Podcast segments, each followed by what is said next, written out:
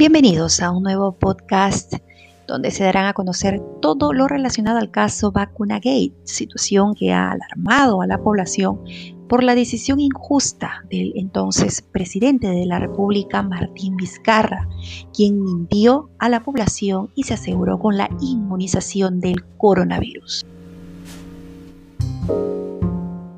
El caso Vacunagate ha dejado mucho pesar y dudas en nuestra sociedad, incrementando la crisis que ya estábamos enfrentando con los hospitales colapsados. El hoy expresidente Martín Vizcarra, aprovechando su cargo de mandatario, asignó a la vacuna Sinopharm antes de la campaña de inmunización el 7 de febrero del 2020.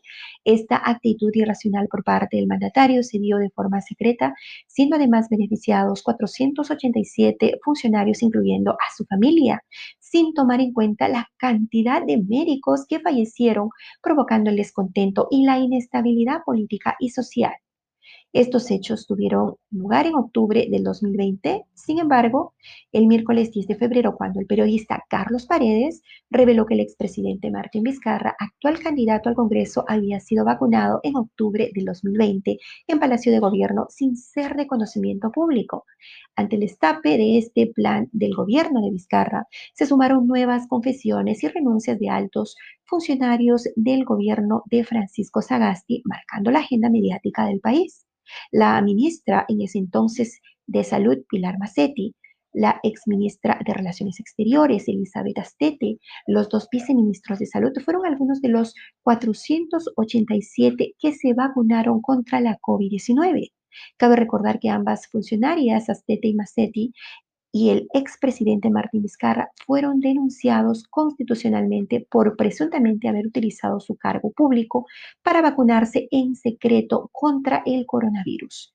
En ese sentido, el presidente de la subcomisión de acusaciones, Carlos Pérez, precisó que su grupo de trabajo aún está a la espera de la, de la Fiscalía entregue información sobre el vacunagate al congresista Jim Mamani, delegado que debe elaborar el informe final.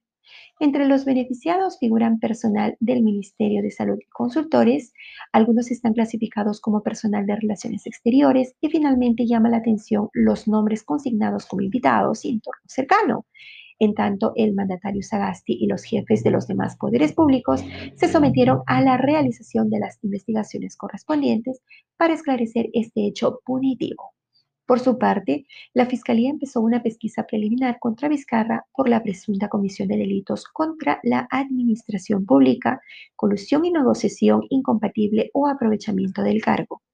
El escándalo del Vacunagate estalló en plena campaña electoral de los comicios generales del 11 de abril, en los que Vizcarra postula al Congreso por el partido Somos Perú. También coincidió con la crisis sanitaria del que vive la COVID-19, enfermedad que ha provocado 50.500 muertes y 1.472.790 contagios.